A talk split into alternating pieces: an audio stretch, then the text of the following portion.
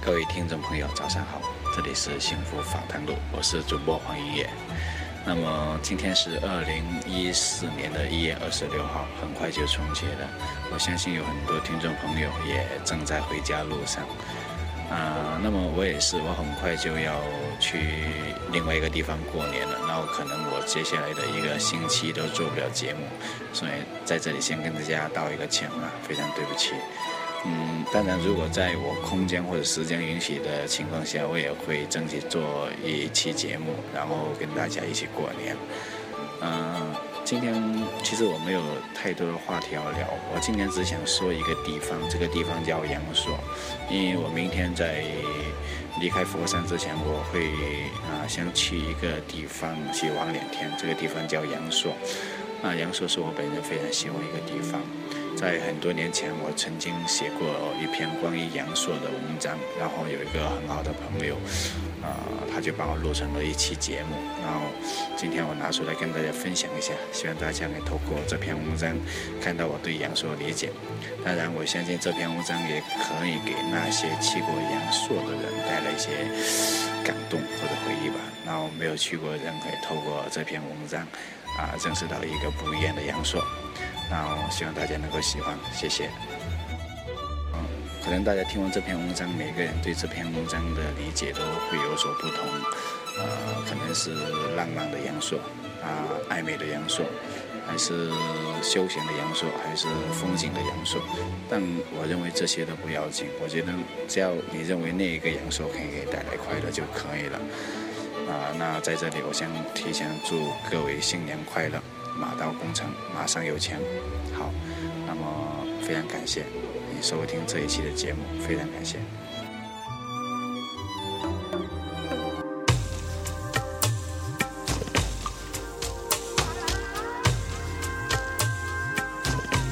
在穿梭时光的悖论尚未破解之前，何妨先做一个声音的旅人？闭上眼，凝住身，静下心。当做唯一的探索引擎，跟随一尾波澜起伏的声波，徜徉于声音世界的纵横阡陌之间，就像童话中抓住红丝线一头的爱丽丝，闯入终点不详的曲折迷宫。这期的声行漫步文字来自于广东佛山的一位听友黄先生，他是一个公司的销售总监，孩子的爸爸。归属于阳朔的哲学，文字的背后，除了眼之外，还有他对风景的品读，捕获旅途的感动，让心灵跟上脚步，一路一起。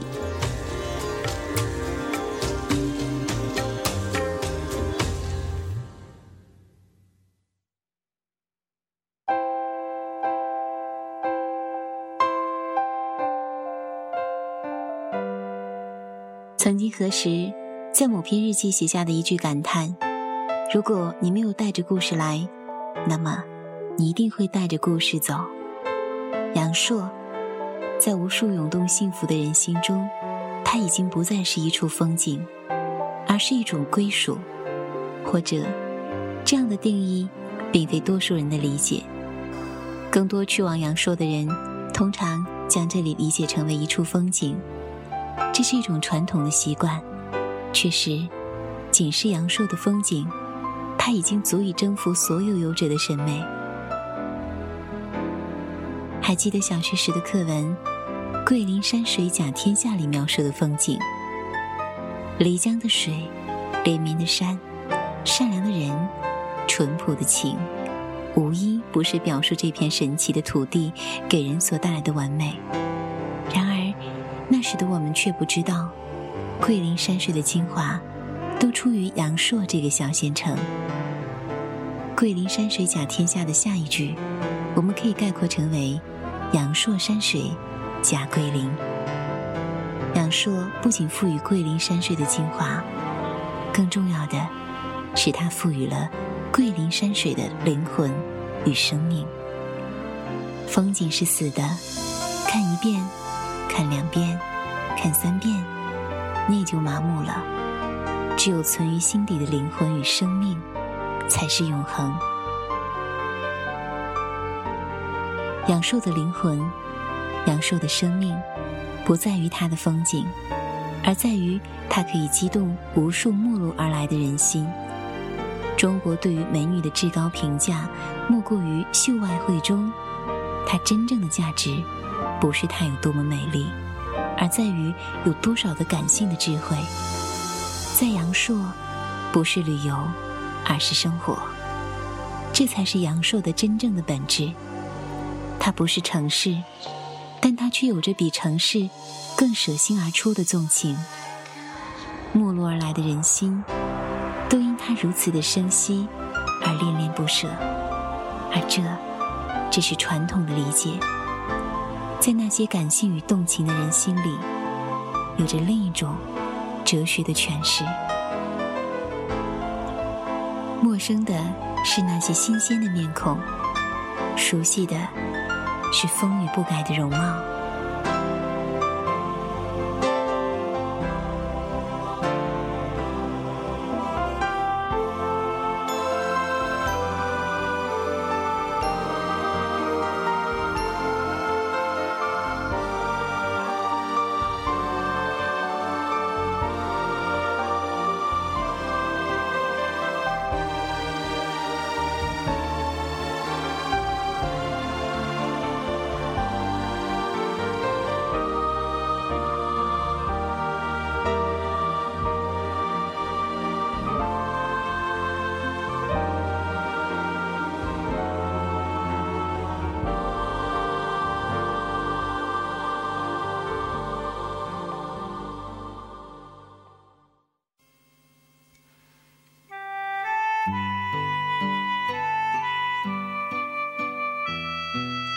多的人，都迷失在阳朔的山水之间。如果你可以在那里待一段时间，你完全可能放下一切，将它当作你生活中的归属，存在于繁华之间，逍遥于山水之外。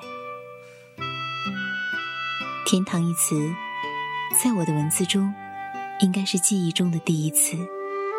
我不太喜欢用“天堂”这样的字眼。不是因为词义本身的问题，而是在我的理解中，没有多少事物可以用到这样完美的字眼。今天，我终于破戒了。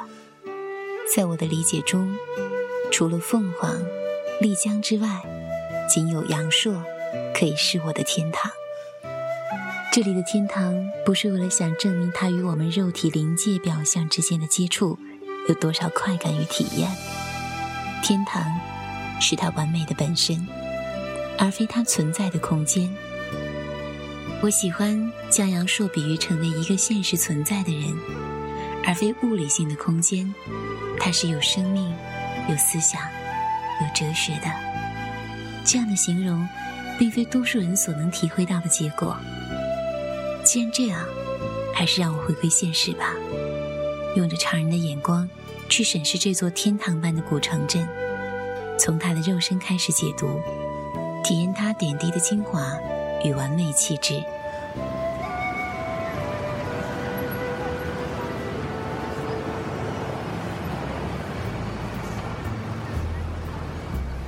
认识阳朔应该从西街开始。多数从桂林来到阳朔的人，大都是乘船到阳朔码头上岸的，然后乘坐电瓶车来到西街的对着漓江的末端。开始，多数人并不知道这就是传说中的西街。当他是去过某个酒店的过途，沿街的店面与买卖私教的喧嚣，只能让人感觉它的商业气息。事实上，西街今天的商业化程度绝不亚于任何一个城市商业街所，但这往往是你对它的第一眼的判断。当你第二次、第三次走进西街。走进那些深深的巷子之时，你开始会发现，繁华与商业的味道，只是它无奈的外貌。真正的西街，还保留着它淳朴生活的味道。西街有两个世界，一个是中午到深夜的西街，一个充满现代气息、灯红酒绿、醉生梦死的地方。酒吧、咖啡厅、饭店、客栈、商店。街头艺人，无不上演一场当代城市生活的大戏。虽然这样的场景充满着现代喧嚣的气息，但却有着它独有的个性，在商业气息投射出另类的创意。西街所有的酒吧、商店、客栈，都有着与城市截然不同的风格。所出售的不仅仅是物质本身，还有它的精神。每一个酒吧都会有它的个性和特色，每个客栈都有它的历史与故事，每个商店都有它的创意与文化。西街出售的一切都被深深赋予了特有的娱乐精神和人文特征。另一个世界的西街，就是在凌晨三点后到早上十点之前的西街，它是属于安详、温暖与幸福的世界。每当西街酒吧的人群开始散去，商店关门，灯光熄灭之后，世界还给了他一个本质的面貌。一个属于历史与人文的西街，它是淳朴的。如果你有幸在凌晨三点之后行走在西街的小巷中，你便可以开始用你的心静静的去品味它给你带来的一切安静与沉着。陈旧的楼屋，苍老的青石路面，你可以清晰听到自己的脚步声，踏迈在那一段属于历史的记忆中。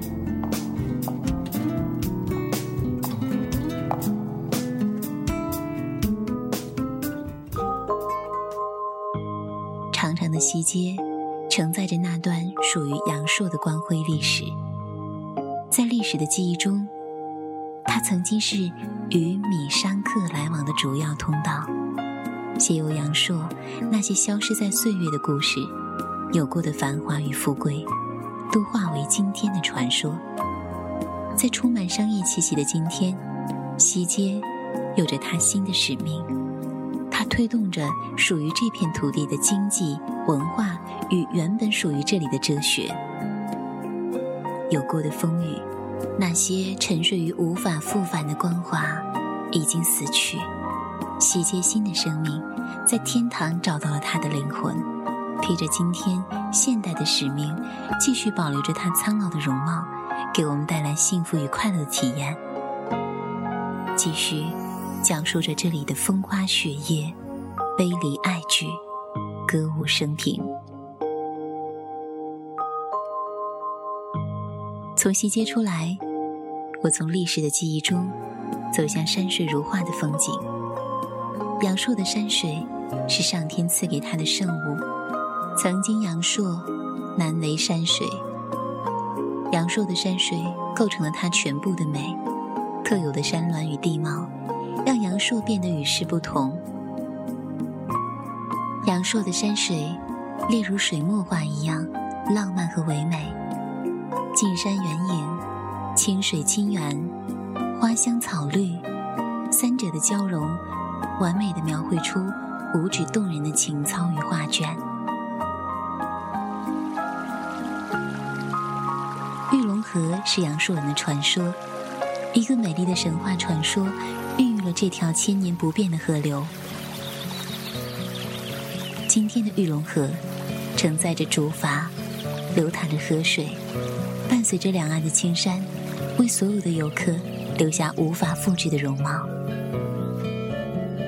玉龙河的山是清秀而独立的，千姿百态，各有传奇。偶尔，你还可听到远处游客喊出的快乐回声，在骄纵的山间。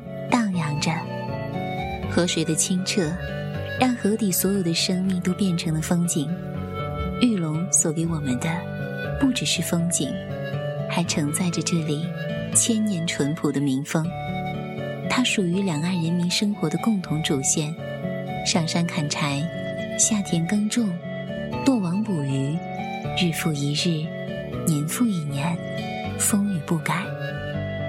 玉龙河的存在赋予了这里人们从容快乐的淳朴性格。从玉龙河，我们看到了两个人，一个是我们自己，一个是玉龙河的子民。两个人的世界，一个虚无，一个真实。从玉龙河回来，我们不得不提及漓江。相对于玉龙河而言，漓江更显得波澜壮阔，而玉龙河应该是小家碧玉。到了桂林不下漓江，那么只能说你没有去过桂林，更谈不上来了阳朔。漓江流经阳朔的一段，是桂林山水的精华所在。从新亭下船到阳堤上岸，沿途的风景足以让你谋杀所有曾经看过的风景。无数伟人的感叹被征服在漓江的风景中。毛泽东、周恩来都在漓江上留下了自己的诗句。就连漓江两岸凤尾竹的名字，也是周恩来总理留下。一九七六年，美国前总统尼克松有漓江之时发出的感叹。如果没有亲身看到桂林的山水，他根本就不相信中国的山水画是真实的存在的风景。与玉龙河一样，漓江两岸的青山都有着他们的故事，那是不可复制的传奇。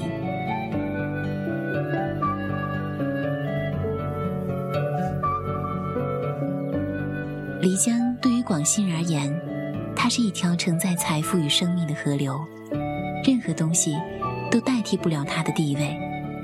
漓江上演过太多关于商人、农民生存与成长的故事。没有漓江，就没有阳朔，这是上苍注定的。直到今天，阳朔人民还依靠这条河流谋生创业、养家糊口。所以说，漓江承载着无数人的故事，这样的说法并不过分。漓江还将继续流淌着阳朔人民生活所有的情感与财富。有关于漓江的一草一木、一山一水，我们有太多的话要讲。我们相信，历史自己会去讲述它所有的逝去的岁月。那就让我们静下心来，用尊重的心去聆听、去体验吧。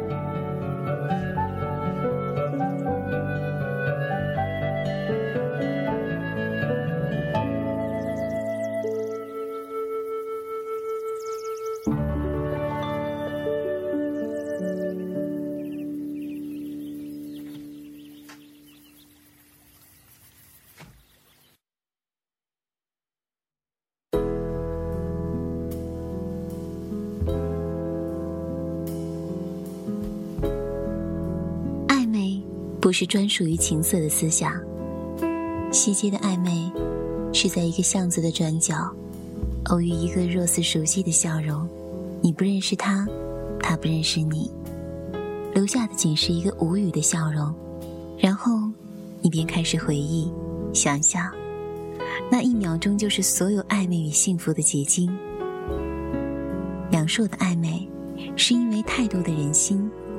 在历经城市虚无与现实残酷之后，对情感的另一种期待。阳朔的西街没有客户，没有熟人，没有业务可谈，没有工作可做，有的只是你眼底的街道与陌生的面孔。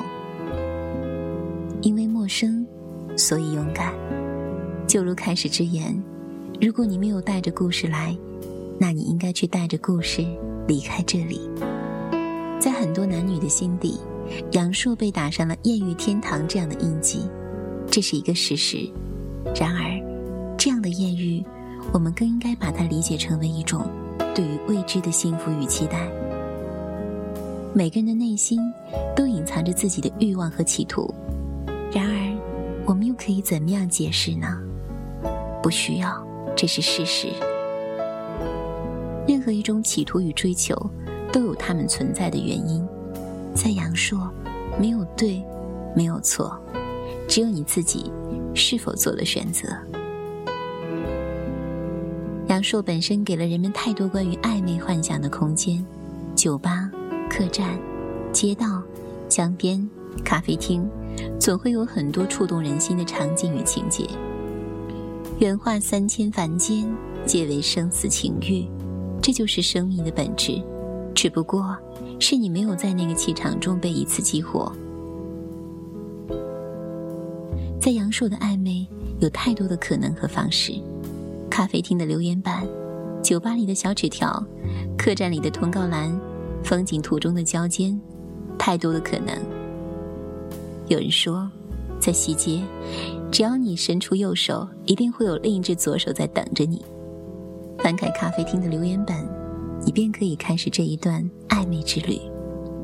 那些曾经留下的心声，对于陌路而来的爱情，总是保留一些暗示。在那些字句中，哪怕只是静静的看，其实就是一段暧昧猜想。西街的人会跟你讲述很多很多感人的爱情故事，这一切的构成。让你身边所有身影时刻保持着冲动的可能。阳朔的风景总是让人动情，在江边，在河上，在风景里，人们释放着纯粹的快乐。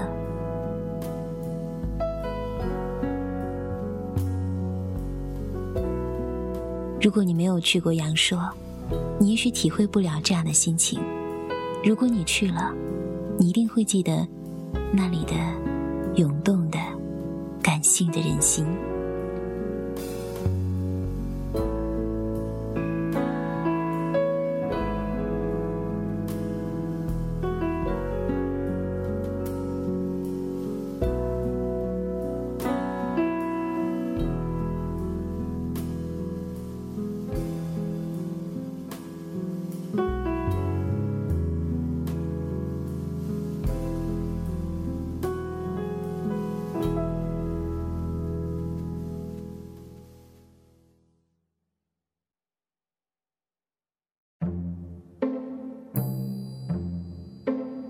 阳光闲散，日子漫漫，生活懒懒，味道长长。这是对阳朔另一种生活气息的最好形容。风景之外，还有生活的哲学。这是一种截然区别于水泥柱林的生活态度。阳朔的阳光是散漫与闲逸的。每一个晴朗的清晨，温暖的阳光透过咖啡厅的落地玻璃窗。折射在木地板，反照出未曾有过的闲情。一杯清茶，一本杂志，一个 MP 三，就可以构成你一天所有的思想。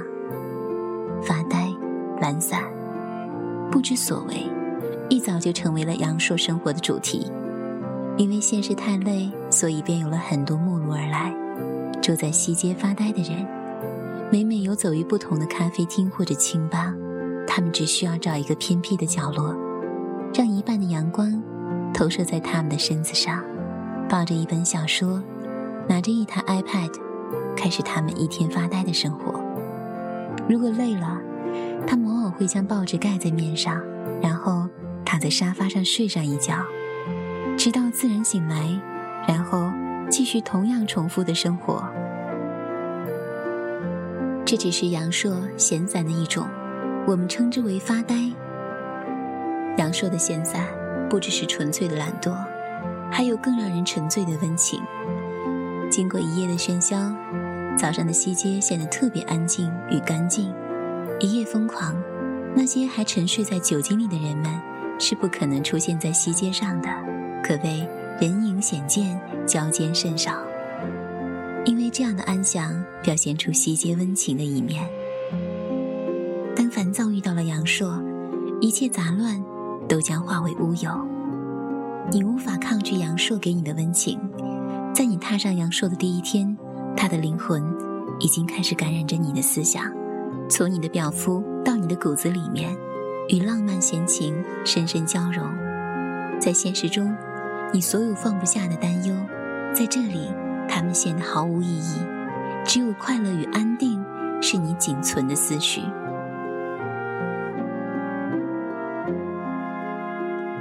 现实的生活让我们变得无比躁急，我们似乎失去对于一切存在的节奏与所有行径的把握，无处安放的心灵显得非常的疲倦。城市不再是家园，它只是一个名利场合。疲倦的心灵开始学着逃离那个曾经怀揣梦想的地方。那是为什么？因为失控的节奏与急切的空间。让太多的人失去了所有的安全感、不安定、不安分、不安全，甚至失去了意志与存在的方向。城市所能给我们留下的，只是短暂的兴奋，如毒品一样可怕。正因这样的现实，我们偶遇了杨烁，他给我们一处安放内心与整理情绪的去处。去往阳朔，往往不是为了风景，而是为了方向。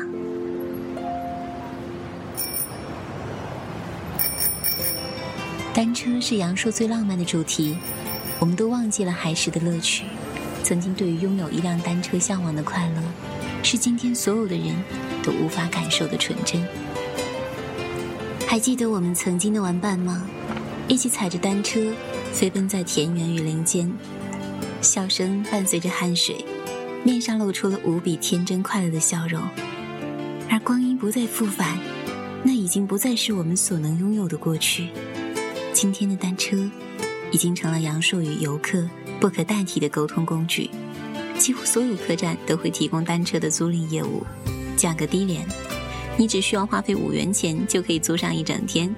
如果你与客栈的老板商定，或者你可以免费再使用。一直到你离开阳朔，单车给予的不仅仅是一路的风景，它还给我们一份曾经有过的天真与快乐。从西街出发，我们可以沿着阳朔唯一的主干道往桂林的方向，在第一个加油站前面的路口处向左拐向玉龙河的方向，很快你便可以离开阳朔市区的喧嚣，进入安静的青山绿水。去往花香鸟语的玉龙河景区，多数的人会选择沿着玉龙河的沿岸，在奇山异景中领略乡村与田土的气息。从玉龙河沿岸上来，出到了工农桥，然后继续向着十里画廊的方向进行。这一途是幸福的，虽然一身汗水。但清风秀水所给予我们的享受，已经远远超出我们的付出。这一途是浪漫的，我们可以想象电影中的场景：一对情人在阳光之下，迎着春风，追赶着笑声，穿越光线焦照的山道，绿影斑斓的树林，那种极致快乐的幸福之中。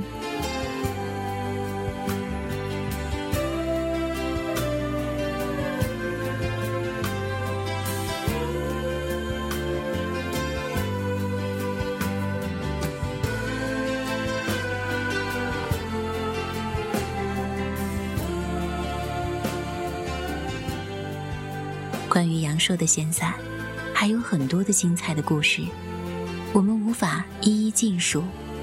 但有一个地方，我不得不提，也许是我个人的情节。在我过往的文字中，我多次提及这个地方，虽然它已经开始发生变化，但也不影响我对它的理解。它就是小马的天，位于双月桥的一侧。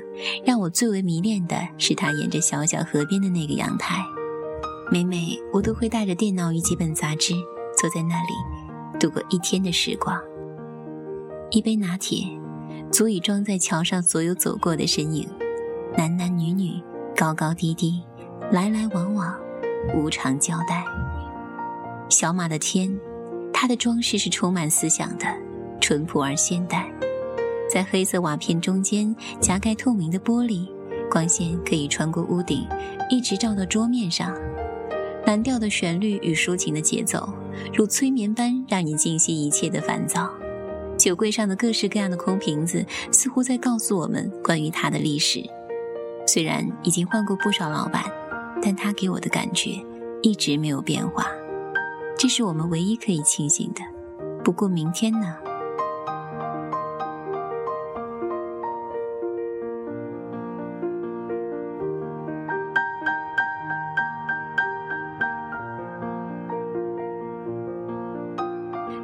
情的闲散，小马的天不是唯一的去处，在阳朔有太多类似的地方，只不过是每个人的归属不同，所以选择不同。除了小马的天，我还喜欢娜娜客栈边上的素咖啡，以及对面的乱了。关于它的形容也就不讲了，留给你自己去体验吧。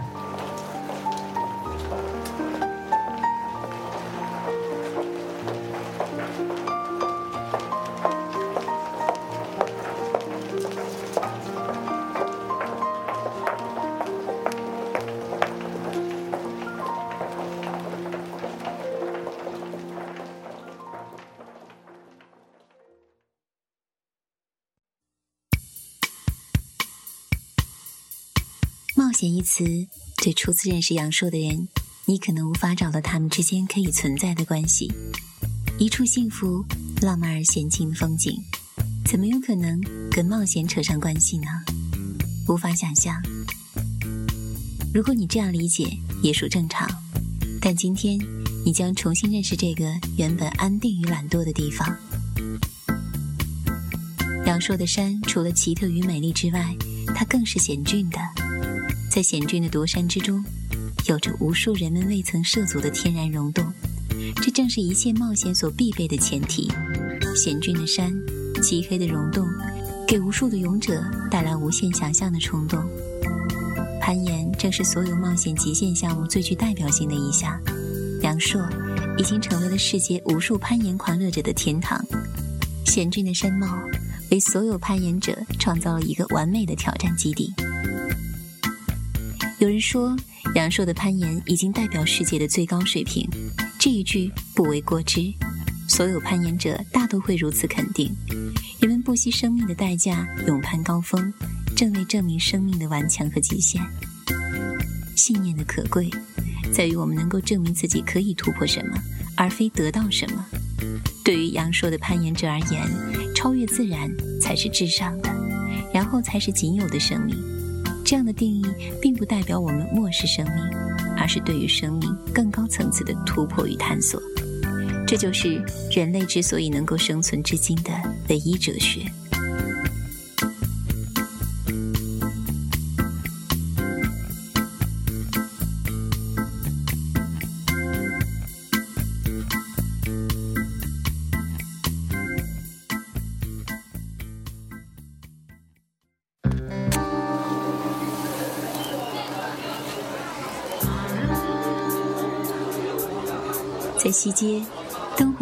喧嚣构成西街夜晚的主题。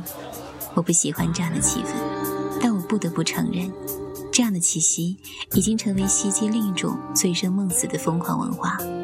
虽然堕落，但它也是阳朔精神不可或缺的生命之一。个人的排斥不代表它的对错，存在的理由是因为人们需求。杨烁的酒吧文化已经成为了西街商业体系中最重要的组成部分，大多数的年轻人都会不由自主选择在其中一家体验一次堕落的激情。走在夜晚的西街，任何一个角落你都可以看见人头潮涌的酒吧：地球村、男孩女孩、旺角、丁丁、兰桂坊、石玫瑰、solo 等等，激动人心的音乐无时不刻地穿过你的耳朵。每间酒吧都有自己的主题：杂技、艳舞、演唱，红黄蓝紫闪烁的灯光，让所有的身影变得迷幻。堕落是一种内心的发泄，一种自我的咆哮。既然来了，也就放了。酒吧所有的消费都不算很高，而且可以讲价。多数的酒吧会根据你们的人数为你打折，贪心的话，你还可以让他多送几份小吃。如果你单身一人的话，酒吧还可以单卖一支，没有最低消费的要求。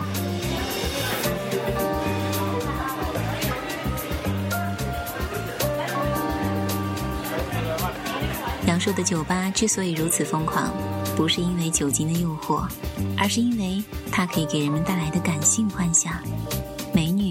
美女、帅哥与艳遇，总是伴随着所有激动人心的音乐与迷幻的灯光交融一起。不会喝酒、不懂酒精的你，将会被划出界限，与你无关。所以，我从来都不曾与他有过交情。我对他们的存在并不抗拒，这是阳朔本身的精神，是宽容、多元与自由的。不过，我还是想告知所有善良的人。你可以堕落，但不可以迷失。祝你好运哦！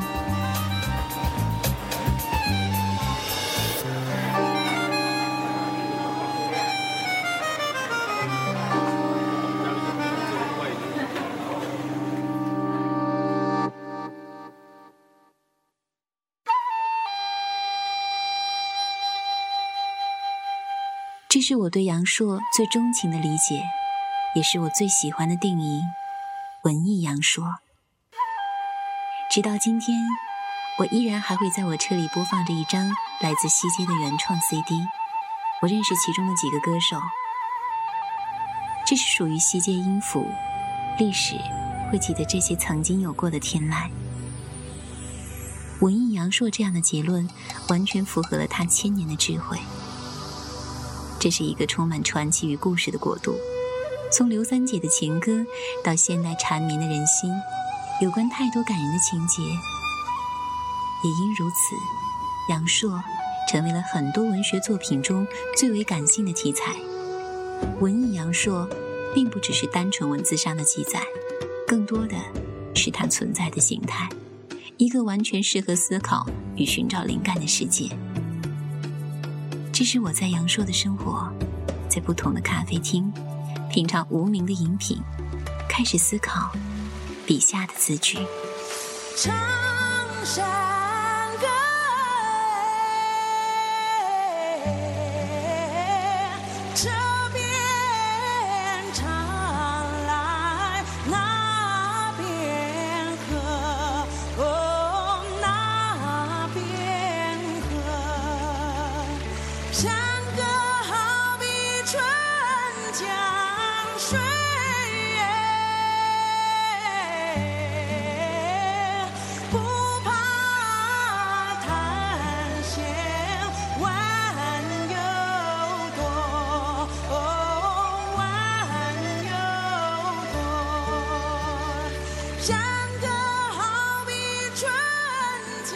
曲山歌好比春江水，勾勒出一篇桂林山水的美丽的诗画。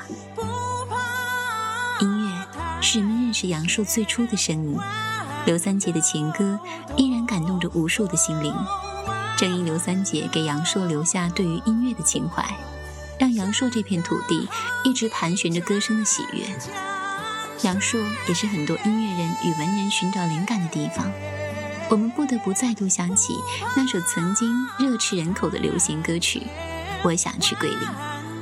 如果你有幸再度去往阳朔，在西街的中段有个叫“月夜西街西餐厅”，你可以找到一个叫阿伟的歌手，也许还可以从他那里买到一张属于西街的原始音乐 CD，一张记载着西街所有音乐人故事的专辑，有爱，有恨，有理想，有现实。有一切的内心真实的音符。从声音的角度去欣赏杨烁之后，我们可以继续从视觉的角度去品味杨烁。这里，我们还需要说到一个名字——张艺谋，因为有了《印象刘三姐》这出山水的大型演出，让杨烁多了一份美丽。在你看完所有山水之后，这是一出你必看的经典之作。于山水之中，在天地之间。一场你前所未见、激动人心的现场演出，必定会给你带来意外的感动。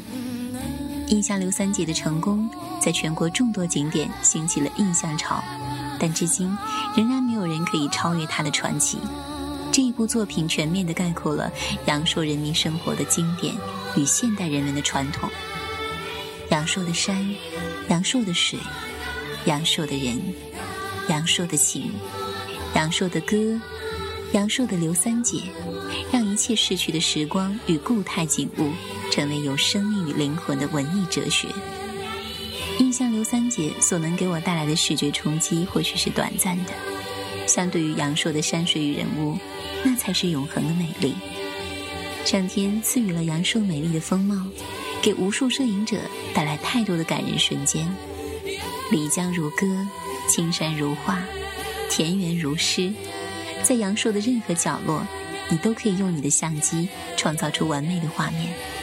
对于摄影者而言，有太多要感谢的地方：玉龙河的水、石头寨的村、漓江的山、西街的巷子还有很多。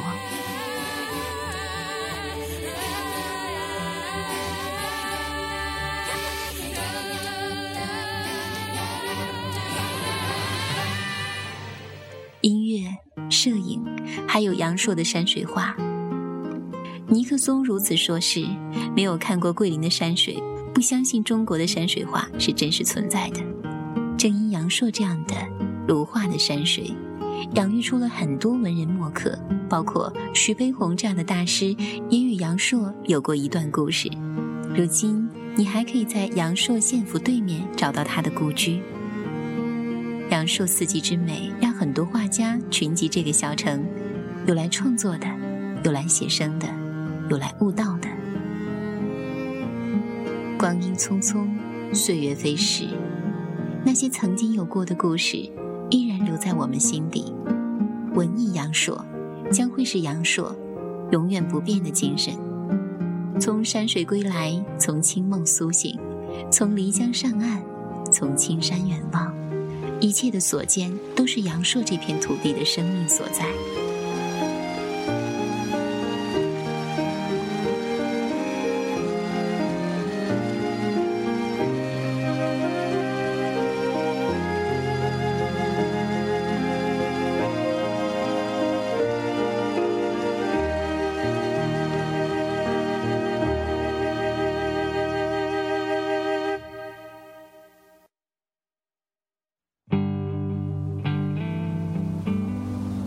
几个挚友这样说过：“如果我们老了，我们就一起在这个地方扎根吧，在玉龙河岸上找一片田地，建一小楼，背靠青山，面朝江水，早收晚种，自生自灭。”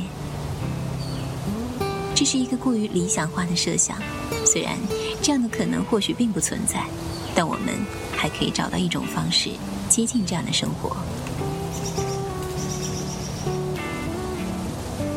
清秀纯净的山水，远离城市的尘土，在此一方的净土，却是一个养生调息的地方。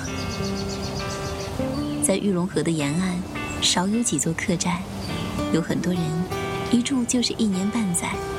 如果你老了，你就可以待在这里，它可以磨灭你的人性，变得与世无争，脱离俗流。从科学的角度，阳朔的自然环境与生活气息。养生的概念是完全成立的。从阳朔当地的老人就可以看到，长寿而健壮，苍老而有力。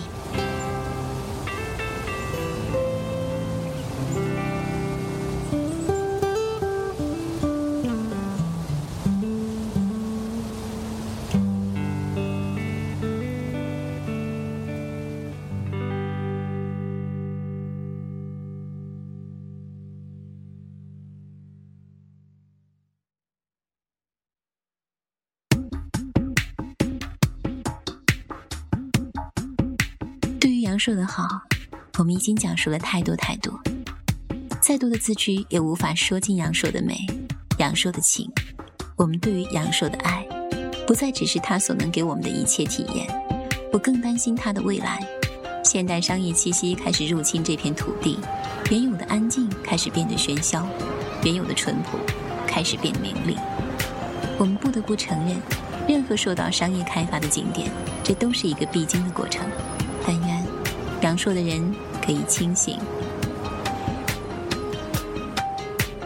想让杨朔在内心永生，那只有一条出路：我必须去保护他，爱他，给他更多的空间。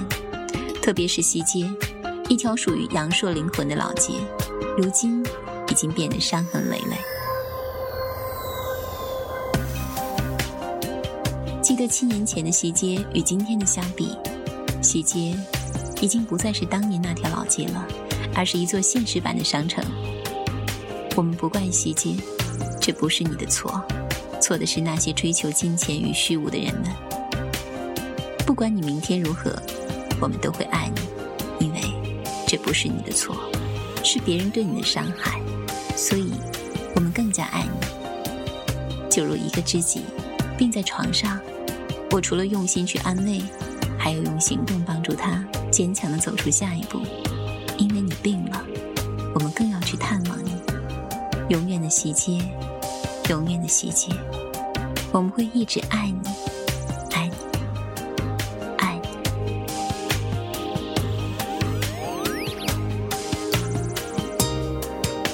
那些曾经属于心底的名字，我们都不会忘记。让我们一起回忆吧。名媛咖啡、旅行者、幺零幺、未来恩、表年旅社、天岸社区、李平咖啡、月色西街、IS。如果小马的天、五月花、没有饭店、娜娜客栈、素咖啡、乱了、黄记、人民公社、地球村。那时花开，大篷车，诗人，玫瑰木，还有太多太多的名字要说，还有太多的故事要讲。这一切的一切，都会成为未来故事中无数感动我们的回忆。梁硕，细节，我们感谢你。